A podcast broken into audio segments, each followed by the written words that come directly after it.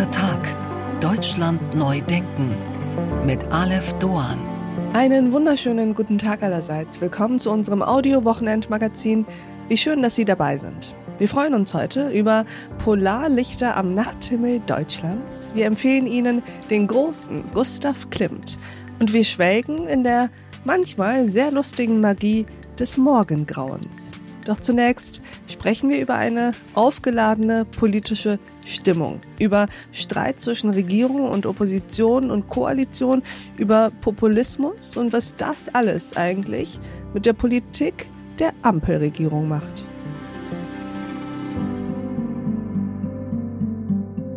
Wir leben in aufgeladenen Zeiten. Aufgeladen, damit meine ich, dass kaum eine Debatte mehr sachlich geführt wird.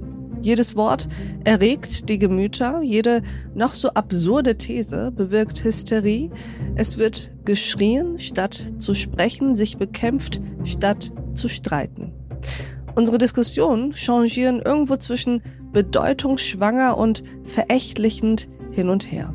Rechtspopulismus bläht sich bedrohlich weiter auf wie ein Ballon und die Frage ist, wer kommt eigentlich zu Schaden, wenn er platzt? Krisen, Konflikte, Kriege aller Orten, doch kaum Wohlwollen, kaum Zuneigung, immer weniger Neugier. Was macht das alles mit der Politik einer Regierung, die als Zukunftskoalition gestartet ist? Koaliert sie eigentlich noch? Wenn ja, warum sehen wir nur Streit, Zwist und Häme? Vielleicht kann unser heutiger Gast uns helfen. Meine Damen und Herren, Ricarda Lang. Ich bin Ricarda Lang, ich bin 29 Jahre alt, komme ursprünglich aus Baden-Württemberg, aus Nürtingen und bin seit mittlerweile fast zwei Jahren Parteivorsitzende von Bündnis 90 Die Grünen. Und ich freue mich sehr, dass Sie heute hier sind, Frau Lang. Es sind aufregende Tage. Es waren aufregende Monate und Jahre. Ja. Wie geht es Ihnen eigentlich im Moment? Mir geht es im Großen und Ganzen gut. Ich bin immer noch froh, dort zu sein, wo wir sind, gerade als Grüne. Man hat ja manchmal das Gefühl, die Krisen brechen über einem zusammen und es gibt so, so viel zu tun. Und dann denke ich mir manchmal, was wäre eigentlich die Alternative? Wir säßen gerade in der Opposition, könnten zwar Vorschläge machen, aber nichts davon umsetzen. Und dann bin ich eigentlich verdammt froh, dass wir gerade Verantwortung tragen, auch wenn es anstrengend ist. Ja. Wir sehen ja gerade aller Orten und lesen Bewertungen zur Halbzeitbilanz der Ampelregierung. Welche Note würden Sie ihr eigentlich geben für die ersten zwei Jahre? Ich muss sagen, ich halte von diesen Notendebatten immer nicht so viel. Ich glaube, es ist aber nämlich auch nicht so einfach auf einen Punkt zu bringen. Denn wir haben ja eine Gleichzeitigkeit auf der einen Seite, wenn ich überlege, was es alles für Unkenrufe gab im letzten Jahr. Die Energieversorgung wird zusammenbrechen. Die Solidarität mit der Ukraine wird verschwinden, sobald es mal einen Tag kalt ist. Es wird der Winter der Wut kommen. Und das war, ich meine, es gibt immer die, die gerne Kapital aus Angst schlagen, aber es war jetzt nicht nur dumme Angstmacherei, sondern es gab ja auch einen Grund. Putin hat Energiepreise als Waffe eingesetzt gegen uns, um uns hier zu spalten. Und all das ist nicht passiert. Die Energiesicherheit war durchweg garantiert. Ähm, wir haben Entlastungspakete aufgesetzt. Wir haben zeitgleich die Weichen gestellt für Ausbau der erneuerbaren Energien, Mindestlohn. Ich will jetzt gar nicht so eine ewige Aufzählung machen. Das heißt, eigentlich haben wir verdammt viel geschafft. Und gleichzeitig muss ich schon anerkennen, dass wir gerade eine Situation haben, wo trotzdem viele Menschen das Vertrauen in politisches Handeln, vielleicht auch ein bisschen in demokratische Institutionen verloren haben. Und das ist natürlich, was man scheiße ernst nehmen muss als Politiker. Woran liegt das? Was ist Ihre Erklärung dafür? Wenn wir jetzt gerade auf die jetzige Zeit schauen, dann merke ich, dass ich eigentlich ganz häufig sehe, dass sowohl der politische Streit als auch die politischen Kompromisse beides so ein bisschen feindselig betrachtet wird. Also da ist auf der einen Seite immer dieses, die Ampel streitet zu viel. Ich denke, ja, ich glaube, es würde uns ganz gut tun, manche Debatten am Kabinettstisch zu haben und nicht auf Twitter. Aber eigentlich ist es ja auch eigenartig, dass Streit plötzlich als so was Schädliches wahrgenommen wird in der Demokratie, wo er ja eigentlich zum Geschäft der Demokratie dazugehört, eigentlich lebenswichtig ist. Denn an einem Wahltag gehen Leute los und wählen unterschiedliche Parteien, weil diese für unterschiedliche Dinge einstehen. Wenn Bin sie unterschiedliche Ziele ihm, haben. Aber der Streit ist doch dann fruchtbar, wenn er nicht innerhalb einer Regierungskoalition ist, sondern vielleicht zwischen Opposition und Regierung und der Streit in einer Koalition sollte eben vor geschlossenen oder hinter geschlossenen Türen stattfinden und eben nicht öffentlich. Ich glaube, er ist vor allem dann fruchtbar, wenn er in der Sache ist. Denn ich finde auch in einer Koalition, um Dinge zu ringen, dann man wird ja nicht an dem Tag, wo man einen Koalitionsvertrag unterzeichnet, ist man plötzlich ne, miteinander verheiratet und sagt, wir, wohl auch in einer, in einer Ehe haben wir auch nicht immer die gleichen Meinungen, aber man wird ja nicht plötzlich eins hat die gleichen Meinungen, vor allem wenn man dann einen Koalitionsvertrag vereinbart, wie wir es getan haben und plötzlich kommt durch den Angriffskrieg auf die Ukraine, wird alles auf den Kopf gestellt und muss 100 Entscheidungen neu treffen. Aber ich glaube, was das Problem ist, und das bringe ich nochmal dazu, dass auch der Kompromiss ja oft verächtlich gemacht wird, da dann eigentlich gesagt wird, warum haben sie jetzt ihre Punkte aufgegeben, das ist doch Verrat. Und ich glaube, beides hängt ein bisschen miteinander zusammen. Und zwar, dass die Leute dann anfangen, Vertrauen zu verlieren, wenn sie das Gefühl haben, es geht nicht um mich, es geht nicht um das Land, es geht nicht um meine Lebensverhältnisse, meine Zukunft, sondern es geht um Spiel wer gewinnt eigentlich? Wer hat einen Punkt gemacht? Wer hat sich vielleicht ein bisschen besser dargestellt? Und ich glaube, deshalb müssen wir Politik und auch Medien ehrlicherweise davon wegkommen, das als Spiel des Gewinnen und Verlierens zu verstehen. Ein politischer Erfolg hat am Ende keine Farbe, sondern es geht darum, das Leben der Menschen besser zu machen. Genau, da bin ich ganz bei Ihnen. Aber ich würde sagen, es ist nicht nur so, dass die Medien ein Gewinnen und Verlieren draus machen, sondern dass sie in dieser Regierung auch ein bisschen zu viel Angriffsfläche für genau dieses Spiel nutzen. Mhm. Also ich bin ganz bei Ihnen. Ich finde Interviews und, äh, und überhaupt journalistische Formate, in denen es darum geht, wer hat gewonnen gegen wen, also dieses Helden- und Anti-Helden-Spiel auf Politik zu münzen, finde ich auch gewissermaßen an einigen Stellen verantwortungslos. Mhm. Und trotzdem kann man ja dafür sorgen, dass man diese Angriffsfläche gar nicht erst darstellt. Hm. Ich glaube, dass wir da auch Selbstkritik üben müssen, denn wir sind natürlich erstmal diejenigen, die das Material dafür liefern. Wir sind diejenigen, die dann auch häufig mal, dann werden irgendwelche unter zwei Papiere gemacht und dann wird da gemarkert, wer hat sich an welcher Stelle durchgesetzt und sowas. Das ist ja eigentlich, wenn man ehrlich ist, ein bisschen Bullshit. Und ich glaube, das selbst zu überwinden, ich würde trotzdem schon sagen, dass Medien ein Teil davon sind. Ich habe auch Erfahrungen gemacht, jetzt kann ich sagen, bei welcher Zeitung, aber da macht man irgendwie, ne, spricht man bei Interviews, sagt so ein bisschen auch, ich würde gern vielleicht dieses Thema nochmal mitbringen. Ich glaube, wir hatten das einmal mit Tarifbindung, war das. Mhm. Und die erste Frage war, ist die FDP dagegen? Und dann sagt man, äh, nö, ich glaube nicht. Also, oh ja, dann interessiert es ja niemand. Und es interessiert ja. natürlich die Leute, aber wie gesagt, es geht nicht darum, da die Schuld uns wegzuschieben, sondern das ist, glaube ich, beidseitig und wir müssen davon, glaube ich, wirklich wegkommen, weil das kostet echt Vertrauen in die Demokratie und ich glaube, eigentlich haben wir viel verbessert für die Menschen. Aber es sind natürlich gerade, und das ist dann so ein bisschen diese längerfristige Frage, sehr viele Grundfesten auch erschüttert worden mhm. in den mhm. letzten Jahren. Frieden, Sicherheit, Wohlstand.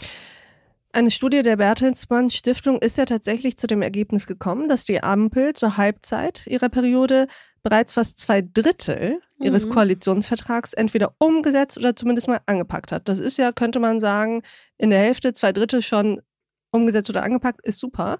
Doch interessanterweise gibt es die Ergänzung durch den Hinweis, dass diese Bilanz allerdings durch den öffentlich inszenierten Koalitionsstreit überlagert wird. Und genau deshalb auch in der Gesellschaft ein gewisser Frust entsteht. Was ist das eigentlich? Ist es fehlende Reife? Ist es Disziplinlosigkeit? Ich glaube, das ist vor allem eine so noch nie dagewesene Situation. Wir haben das erste Mal in Deutschland eine Dreierkonstellation. Jetzt kann man sagen, dass in der Union CDU und CSU sich auch nicht immer ganz einig waren, aber die sind nie bei Wahlen gegeneinander angetreten. Das heißt, wir haben erstmalig, dass drei wirklich getrennt voneinander existierende Parteien zusammenkommen. Wir hatten dann eine Situation, dass wir diesen Koalitionsvertrag, und ich meine, das waren Zeiten, an die wir uns, glaube ich, gerne zurückerinnern, Niemand hat mit der Presse geredet im Sinne von dem Hintergrund irgendwie Sachen durchgestochen. Wir haben das sehr kollegial zusammen gemacht und auch diesen Ansatz verfolgt zu sagen, nicht immer den kleinsten gemeinsamen Nenner, also wo kann ich dem anderen noch irgendwas abbringen, sondern vielleicht kann ja auch mal die Kombination mit der Idee des anderen meine Idee besser machen. Also vielleicht kommen wir in der Kombination aus uns zu einer besseren Lösung, als wir in jeweils drei Einzellösungen kommen. Genau, und den Initialmoment und dann, hatten Sie durchaus den hatten Beginn. Wir beim Koalitionsvertrag also ich erinnere mich Fall. an die Fotos, Citrus-Koalition mit SPD und, das, und, und. Das Selfie erinnern wir uns ja. auch noch alle dran. Und dann hatten wir plötzlich eine Situation, wo dieser Angriffskrieg kam auf die Ukraine, was ja in allen Politikfeldern alles auf den Kopf gestellt hat. Also ich meine, in der Finanzpolitik musste plötzlich Christian Lindner riesige Investitionspakete an der Schuldenbremse vorbeimachen. Wir als Grüne haben Waffen geliefert an die Ukraine, was was wahrscheinlich, wenn sie es mir 2019 gesagt hätten, wir uns so niemals hätten vorstellen können. Wir haben LNG-Terminals gebaut im Rekordtempo, das Deutschlandtempo eingeführt an dieser Stelle. Und das hat natürlich wahnsinnige Reibungen erzeugt. Währenddessen haben wir aber doch echt was hinbekommen. Ich will mal ein Thema nennen, weil es mir eigentlich aus meiner Sicht eines der wichtigsten ist, wenn es auch wiederum um Vertrauen in Demokratie geht was wir bei der Infrastruktur auf den Weg bekommen haben. Schiene ausbauen, erneuerbare Energien ausbauen, hier investieren, beschleunigen, Bürokratie abbauen. Eigentlich kann man sagen, das ist wirklich eine Infrastrukturregierung, die wir auf den Weg gebracht haben. Aber die Reibungen waren oft so bestimmt in der Debatte, dass das nicht genug angekommen ist.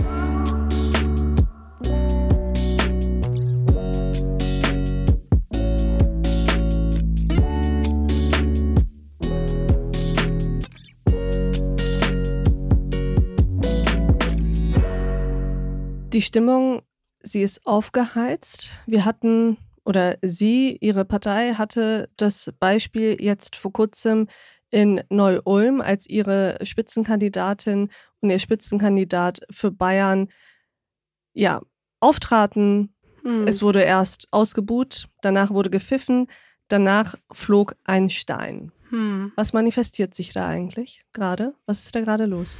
Na, wir merken schon, und ich glaube, das muss man auch klar zum bayerischen Wahlkampf sagen, dass wenn immer wieder eine Partei von allen zum Hauptfeind erklärt wird, schlecht gemacht wird und nicht im Sinne von politisch sagen, die haben die falschen Konzepte, Wahlkampf kämpfen, das steckt da drin, man kämpft in der Sache, aber zum Feind gemacht wird, zum Gefahr gemacht wird, vielleicht auch zu einem Risiko gemacht wird, dann folgen auf Worte irgendwann auch Taten. Und ich glaube, das dürfen wir nicht unterschätzen, weil das nicht nur was ist, was uns Grüne trifft, sondern da standen Katha Schulz und Ludwig Hartmann, da standen aber auch ehrenamtliche Kandidatinnen, Ehrenamtliche, die diese Veranstaltung organisiert haben.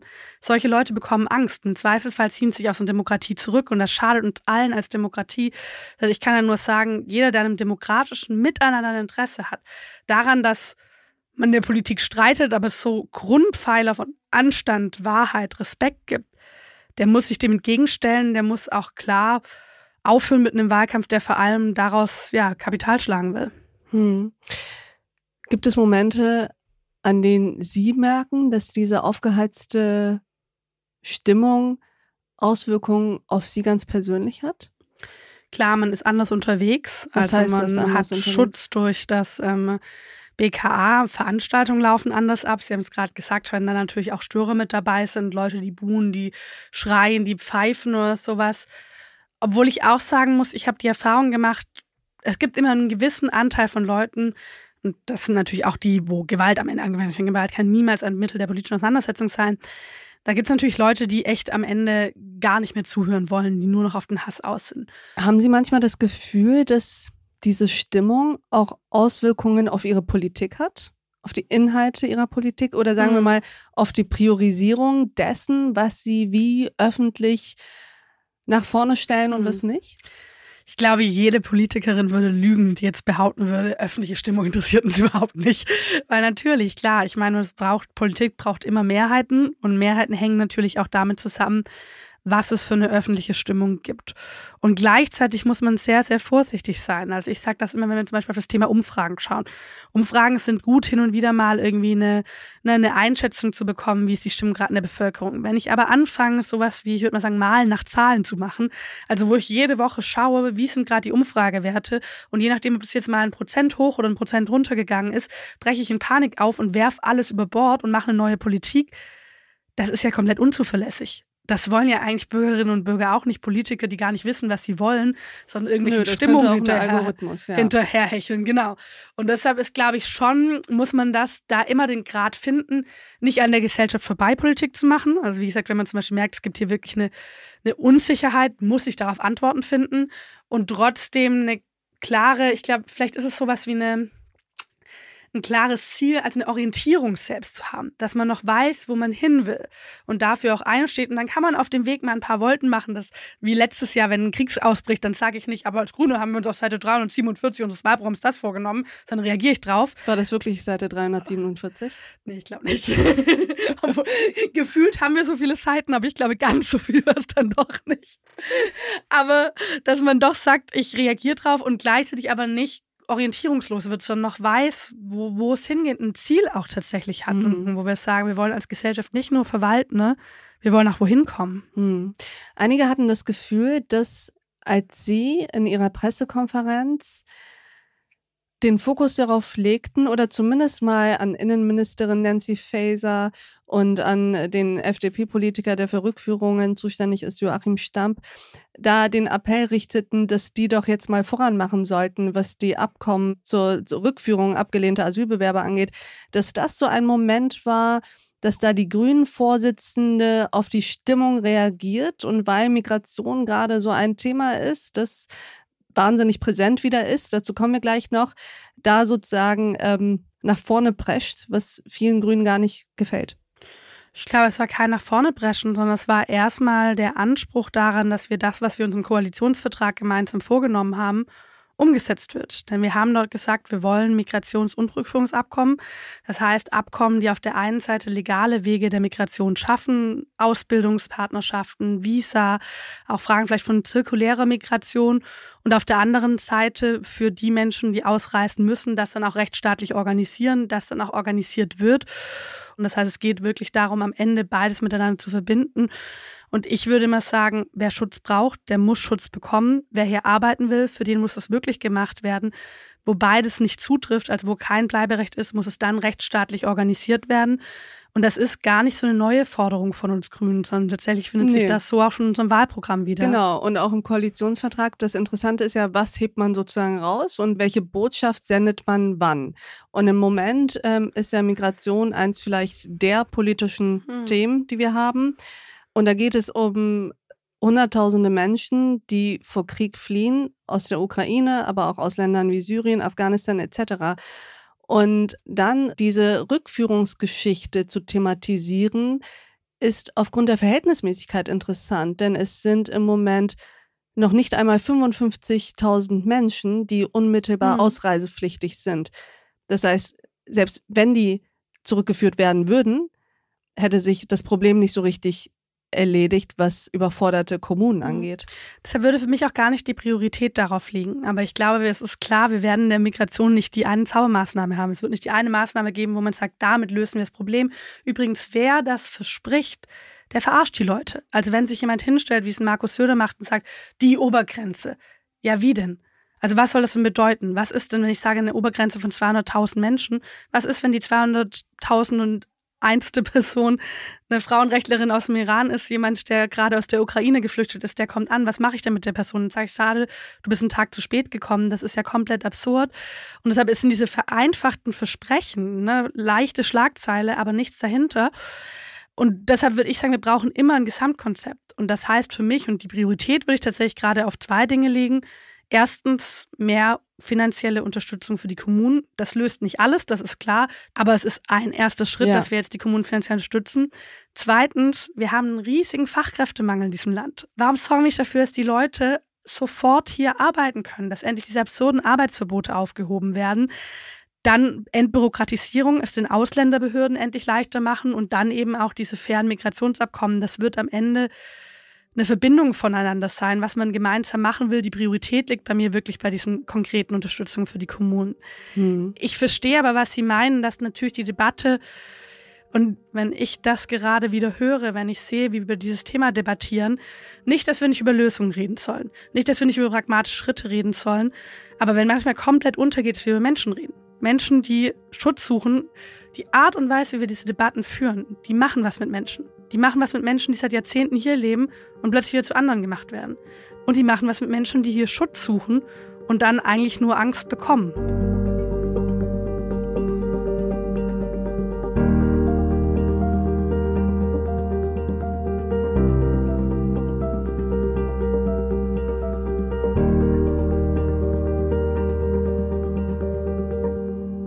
Dass wir über das Thema jetzt so viel sprechen, liegt auch daran, dass insbesondere Migration natürlich eins ist, das gerade in Zeiten der aufgeheizten Stimmung, auch des, des erstarkenden Rechtspopulismus, wie so ein äh, Spielball, muss man ja leider sagen, hin und her äh, gespielt wird und oft äh, eben Dinge übergangen werden, die, wenn man doch europäische Werte ernst nehmen würde, sehr, sehr wichtig wären. Und jetzt zum Beispiel sind ja Grenzkontrollen, unter anderem nach Polen im Gespräch. Hm. Innenministerin Faeser will das zum Beispiel. Was ist da Ihre Haltung?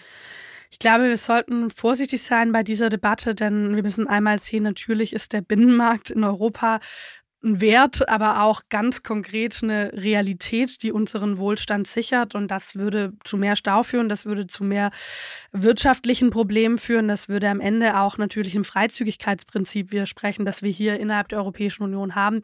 Da muss man, glaube ich, sehr vorsichtig sein, wenn es hier auch wirklich um diese europäischen Werte geht. Und ich glaube, dass es insgesamt ne, müssen wir ja gucken, wie, wie bringen wir es immer wieder in Einklang.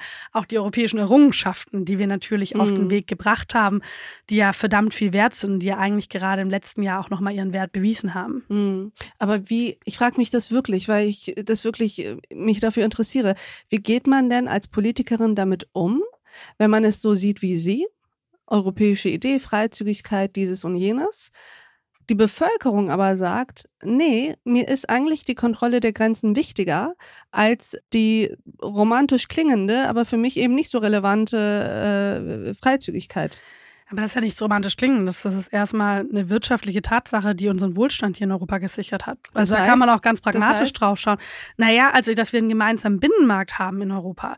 Wenn wir den einschränken, führt das auch dazu, dass Lieferketten langsamer werden, dass der Handel schwieriger wird, dass die eine grenzüberschreitende Arbeit, die in den Grenzregionen großen Teils Wohlstand ausmacht, dass halt das schwieriger wird. Also das ist gar nicht irgendwie das eine Idealvorstellung, sondern das ist schon auch am Ende eine konkrete ökonomische Tatsache, mit der wir uns da beschäftigen beschäftigen müssen. Und wie geht man damit um? Ich glaube, mit der Bevölkerung auch hier wiederum einfach ins Gespräch gehen, dieses Gespräch suchen. Auch mit denen, die gerade in den Kommunen diese Arbeit leisten, das muss man ja sagen. Wer sind denn die Leute? Die Bürgermeister, die Kommunalpolitiker, die ehrenamtlich Engagierten, die haben das im letzten Jahr auf den Weg gebracht, dass wir diese vielen Menschen aus der Ukraine aufnehmen konnten. Die machen die Arbeit, die wissen auch, wo die ernsthaften Probleme drücken. Denn das stimmt, ja, Sie haben es ein bisschen gesagt es gibt manchmal eine Tendenz, dieses Thema zum Spielball zu machen. Und wie gesagt, ich sehe, dass viele Kommunen gerade wirklich an der Belastungsgrenze sind. Das heißt, wir müssen. Das heißt, die Probleme sind real. Die Probleme sind real, auf jeden Fall. Die sind nicht imaginiert, sondern die sind real. Und es braucht reale Lösungen. Und dabei braucht es pragmatische Lösungen. Dafür braucht es, wie gesagt, aber auch am Ende welche, die wirklich helfen und nicht einfach nur möglichst hart klingen. Und das erleben wir aber, dass statt sich auf diese ernsthaften Lösungen einzulassen, ein Teil der politischen Parteien gerade eigentlich ja was fast so ein Überbietungswettbewerb macht und jeden Tag eine neue Forderung. Und dann kann man gar nicht sagen, wie das funktionieren würde, wie es ausbuchstabiert werden soll. Ob es am Ende den Kommunen hilft oder nicht, ist auch egal. Hauptsache, es klingt möglichst knallig. Und das finde ich schon krass, wenn da Menschenrechte, Rechtsstaatlichkeit, aber ja wirklich am Ende auch eine Ernsthaftigkeit der Politik geopfert wird für eine Wahlkampfschlagzeile. Und das müssen wir uns, glaube ich, alle ja hinter die Ohren schreiben. Ist das das, das was Nancy Faeser gerade macht, weil sie in Hessen äh, Ministerpräsidentin werden will, jetzt mit solchen Grenzkontrollen nach Polen, Tschechien zu kommen? Ich hatte jetzt gerade ehrlich gesagt eher Markus Söder im Kopf. Okay, aber sprechen wir mal über ihre Koalitionspartnerin, das, das ist ja noch interessanter. Das also das Hin und Her hat mich jetzt doch auch ein bisschen irritiert innerhalb der letzten Wochen. Ich glaube, da muss schon klar sein, am Ende müssen die Leute auch, darf niemals das Gefühl entstehen von irgendwie eine Innenministerin weiß nicht, was sie will. Sie will Grenzkontrollen. Nach das Polen war, und Tschechien. war jetzt hin und her ein bisschen in den letzten Wochen.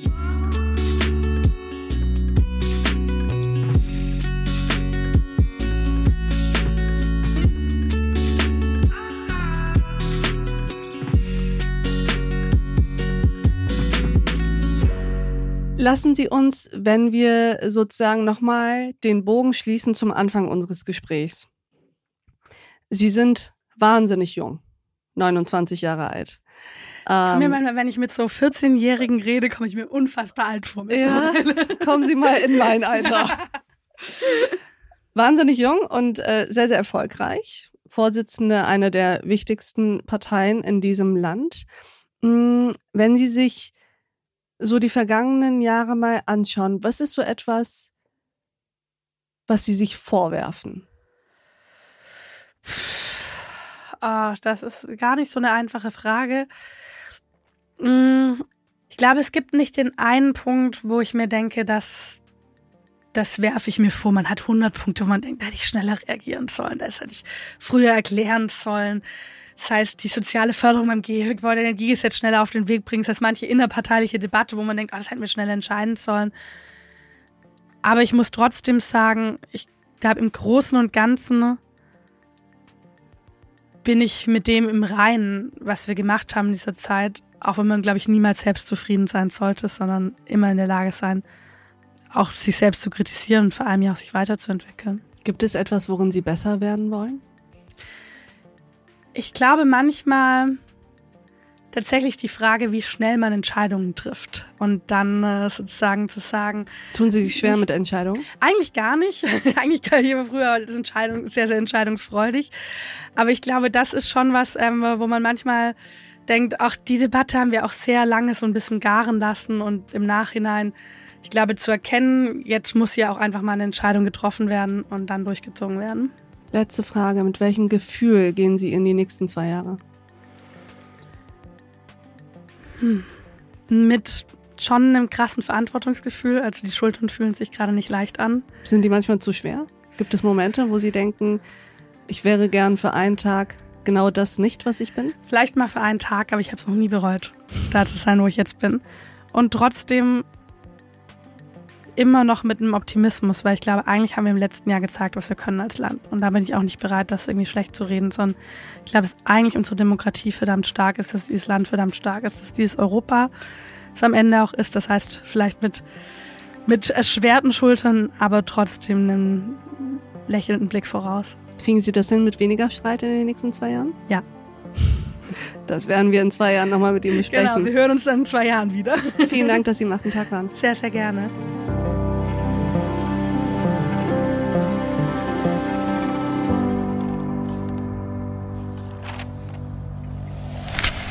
Die Stilfrage. Wir sprechen heute über den besonderen Stil einer besonderen Tageszeit. Heute ist der Samstag nach einer sehr, sehr dichten Woche. Unüblich für mich bin ich sehr früh aus dem Haus gegangen und noch früher aufgestanden, für meine Verhältnisse zumindest. Und auch wenn ich plane, ab kommender Woche wieder meinen natürlichen Rhythmus einzulegen, ist mir aufgefallen, wie angenehm es am frühen Morgen sein kann. Wenn es so still ist und noch dunkel, die Sonne geht ja erst wenige Minuten nach 7 Uhr auf. Es ist so ein bisschen die Ruhe vor dem Sturm und eine Zeit, in der kaum und wenn dann nur gedämpft gesprochen wird. Und dann, tja, dann ist es auch noch die Zeit des Morgenfernsehens. Es ist das Frühstücksfernsehen und das Morgenmagazin, Hallo Deutschland und Punkt 6, Guten Morgen Brandenburg und Guten Morgen Berlin. Und Morgensendungen haben ja ihre ganz eigene Magie. Zum Beispiel dann, wenn die personalisierte Professionalität in Form von Tagesschausprecherin Susanne Daubner vom Morgenmagazin übernimmt. Äh, weil in der Zeit Susanne Daubner nämlich die Nachrichten des Morgens. Sehr gerne. Nee, da muss ich drauf konzentrieren. Guten Morgen, Susanne. Einen schönen guten Morgen. Meine Damen und Herren. Entschuldigung. Bundeskanzler Scholz trifft sich. Oh Gott. Es tut mir jetzt echt leid. Das ist jetzt nichts. Oh Mann. So, aber jetzt.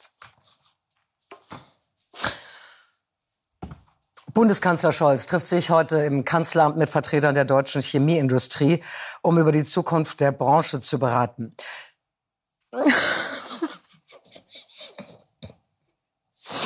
Nein, ich krieg das, ich muss es jetzt. Und es ist ja auch so, dass wir morgens noch nicht unseren Panzer angezogen haben. Unsere Schutzschicht, die uns vor den Hässlichkeiten der Welt schützt, sie sitzt noch nicht so richtig makellos und schlechte Nachrichten müssen uns entsprechend schonend näher gebracht werden. Und was das angeht, liebe Hörerinnen und Hörer, kennt die Kreativität der Morgenredaktionen dieses Landes keine Grenzen. Stellen Sie sich vor, Sie kommen zur Arbeit, haben extra einen neuen Drucker mitgebracht. Den wollen Sie jetzt unbedingt in Ihr Büro im vierten Stock tragen. Alleine schaffen Sie das aber nicht. Es kommt der ein oder andere Kollege vorbei. Sie bitten um Hilfe. Alle sagen, nee, nee, lass mal uns stehen. Wir brauchen diese Drucker nicht. Sie wollen das aber unbedingt. Und dann kommt dieser Kollege, dieser eine, den Sie überhaupt nicht leiden können, der immer diese unangenehmen Sprüche in der Kantine macht und deshalb auch schon ein Gerichtsverfahren am Hals hat. Und der sagt, ja klar, ich trage dir den Drucker mit nach oben. Würden Sie es machen? Die CDU in Thüringen hat so etwas Ähnliches getan. Sie hat sich Hilfe von der AfD geholt und das schlägt jetzt hohe Wellen. Aleph approved. Gustav Klimt, Franz von Stuck und Max Liebermann. Diese drei Künstler stehen für die Avantgarde, für den Aufbruch in die Moderne. Sie alle waren Teil einer neuen Künstlervereinigung Ende des 19. Jahrhunderts, der sogenannten Sezession. Sezession, Abspaltung. Man hat sich von den Akademien und den großen Jahresausstellungen abgesetzt, wo man manchmal 3.000 bis 4.000 Werke ausgestellt hat und wo es dann eben auch wirklich kaum noch äh, die Sichtbarkeit für den einzelnen Künstler, die einzelne Künstlerin gab. Und die Sezessionen machen hier also einen großen Schnitt. Das war Ralf Gleis, Direktor der Alten Nationalgalerie in Berlin. Und genau dort wird seit diesem Sommer die Ausstellung Sezession kuratiert. Und zwar ganz im Sinne der Bewegung. Mit viel Sichtbarkeit für die Künstler und Künstlerinnen. Neben Klimt, Liebermann und von Stuck findet man auch die Werke von Künstlerinnen wie Käthe Kollwitz oder Dora Hitz. Und zwar dort, wo sie hingehören, auf Augenhöhe mit den Gemälden ihrer männlichen Kollegen. Das Highlight der Ausstellung bleibt dennoch Gustav Klimts Judith. Seine Interpretation der biblischen Figur Judith als erotische, selbstbewusste femme fatale, die zärtlich den abgeschlagenen Kopf des Holofernes aus dem mit Blattgold umrahmten Gemälde drückt, ist eines der berühmtesten und beeindruckendsten Werke des Überkünstlers. Zu sehen ist diese außergewöhnliche Zeitreise einer künstlerischen Systemrevolution noch bis zum 22. Oktober in der Alten Nationalgalerie in Berlin.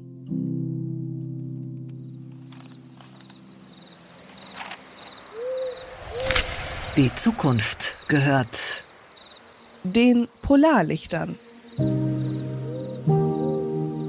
Aurora Borealis ist kein Zauberspruch aus Harry Potter, sondern wer sich an den Geografieunterricht erinnert, der weiß, Aurora Borealis ist die wissenschaftliche Bezeichnung eines der schönsten, fast magischen Spektakel unseres Planeten. Diese mystischen, bunt leuchtenden Schleier, die sich über den nächtlichen Himmel erstrecken, kennen wir eigentlich nur aus Dokumentarfilmen. Bisher bekam man Polarlichter vor allem in Island oder Norwegen zu sehen. Doch setzen starke, sogenannte Sonnenstürme ein, sind sie auch in südlicheren Gefildern zu sehen, so wie diese Woche in Teilen Brandenburgs, Sachsen-Anhalts, Schleswig-Holsteins und Niedersachsens. Und das wird tatsächlich keine Ausnahme bleiben. Wissenschaftler beobachten, dass die Sonnenaktivität die die Entstehung von Polarlichtern bewirkt, immer weiter zunimmt. Bedeutet für uns, wir werden dem Tanz der Polarlichter häufiger auch südlich von Island und Norwegen zuschauen können, nämlich hier in Deutschland. Ich danke Ihnen fürs Mithören und Mitdenken und ich freue mich, wenn wir uns im nächsten achten Tag wieder begegnen.